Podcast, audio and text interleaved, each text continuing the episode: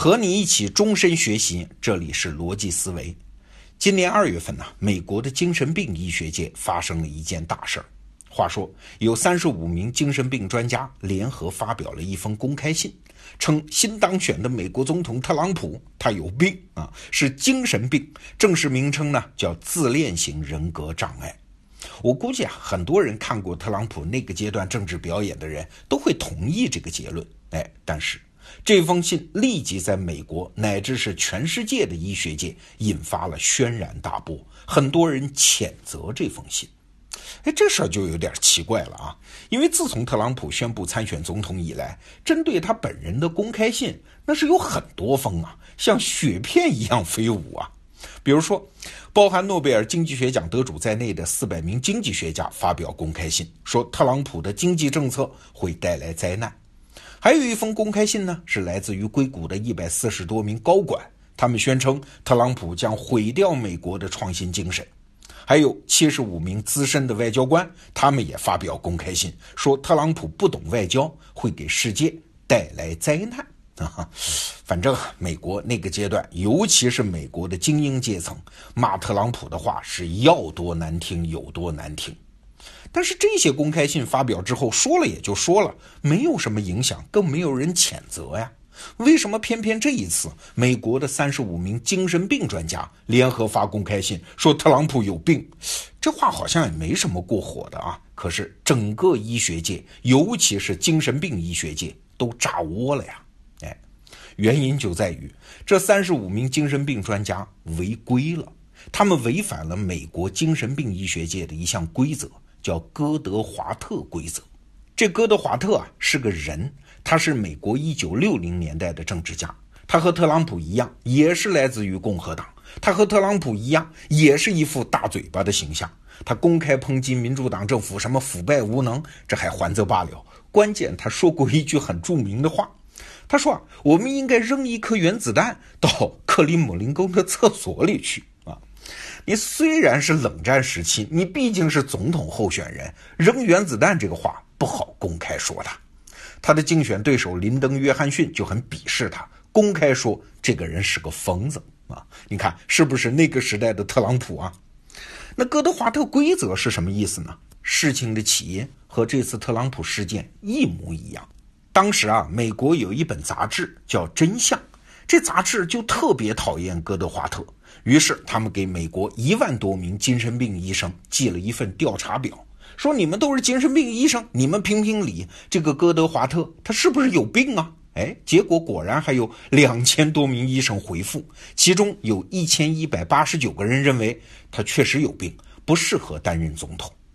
那这期杂志发表之后，理所当然就被哥德华特给告了，控告他们的诽谤罪。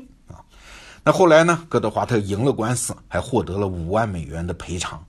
从此，美国的精神病医学界就搞出了这么一条哥德华特规则，也就是说，精神病医生只有在亲自为一名患者进行诊断之后，才能够得出结论。远距离看一个人的表演，那是不能做出诊断的啊。那为什么精神病医学界会搞出这么个规则呢？背后有什么深意呢？哎。最近我读了心理学家李松蔚的一篇文章，算是真正理解了这件事儿。李松蔚说啊，想要理解这个问题，你先得理解诊断的性质。医生诊断，尤其是精神病医生的诊断，是一种带有强烈主观色彩的权利判断。哎，这句话里面有两个关键词啊，一个是主观，一个是权利。诊断是一种主观行为，这个好理解。不管这个医生水平有多高，证据有多确凿，他的诊断都是主观的，不仅难免有错，而且更重要的是呢，往往在一个时代，某个身体状况被当作是病，但是过了几十年，哎，又被认为是正常的。最著名的例子就是同性恋了，在相当长时间里都被认为是一种病，现在则被认为不是病了。而李松蔚强调的第二个关键词就有意思了，它是个权利。医生的诊断是一种实实在在的权利。你想啊，医生宣布一个人有病，给你开个病假条，那客观上是能带来好处的。哎，他会得到格外的关照爱护啊，拿薪水不上班也能获得谅解。那最极端的情况呢，医生还能决定一个人的生死。我们都知道吗？刑法上有规定，精神病人是可以免于刑事责任的。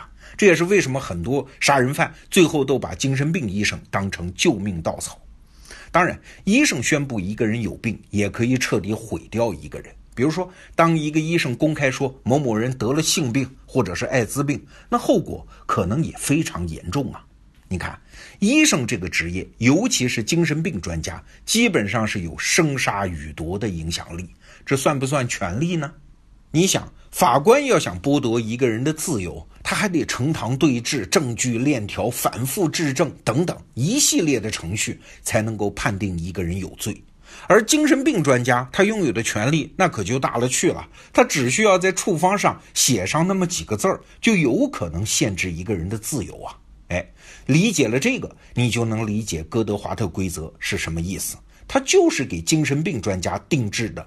权力的笼子，这就是为什么啊？美国的三十五名精神病专家发表公开信，诊断特朗普有精神病，导致美国医学界严厉谴责的原因。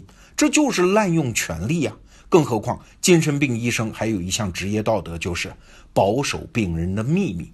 就算你亲自诊断了特朗普，你也不能把这个结论说出来啊！那从这个案例出发，不知道你是不是注意到了一个现象？那就是在当代社会权力的泛化现象，泛是哪个字儿啊？广泛的泛，泛滥的泛。过去啊，我们讲权力，它的基础通常是暴力和财力。比如说，国家权力的基础就是暴力，而公司里面各级领导的权力的基础呢，它就是财力。在传统社会，权力一般都是被垄断的，是少数人才能掌握的。哎。但是在今天的互联网社会，另一种形式的权利正在崛起，它的基础不是暴力，也不是财力，而是信息。那这种权利每个人都可能有，所以它也更有可能被滥用。举个例子啊，如果有人把你的私人电话用一个不是很适当的理由公布在互联网上，后果就是你会被无止境的骚扰啊，直到放弃这个电话号码。他不需要额外的做什么，但是。客观结果就是你遭受了舆论暴力，而且还有财产上的损失。你看，他在对你行使某种权利。再比如说自媒体，他们不再有传统媒体那种严格的审稿流程，对事实好像也没那么在意，甚至也没有长远的品牌意识。他们可以对任何一个公民和机构破口大骂，哎，他们只要蹭到了流量，吸引了眼球，他们就赢了呀。至于那些被骂的人或者机构有什么损失，那他们就不管喽。你看，他也在对别人行使某种权利。现在的互联网让信息成为了权利，而且这个效应还在不断放大的过程中。过去两百年，人类文明有一项基本的成就，就是为权力打造了笼子吗？限制了他们的恶性发展。但是它限制的主要是那种传统权利呀，就是我们前面讲的以暴力和财力为基础的权利，而对这种新兴的以信息为基础的人人都可能拥有的，随时可以对他人造成巨大伤害的权利，其实人类还没有摸索出更好的应对方法。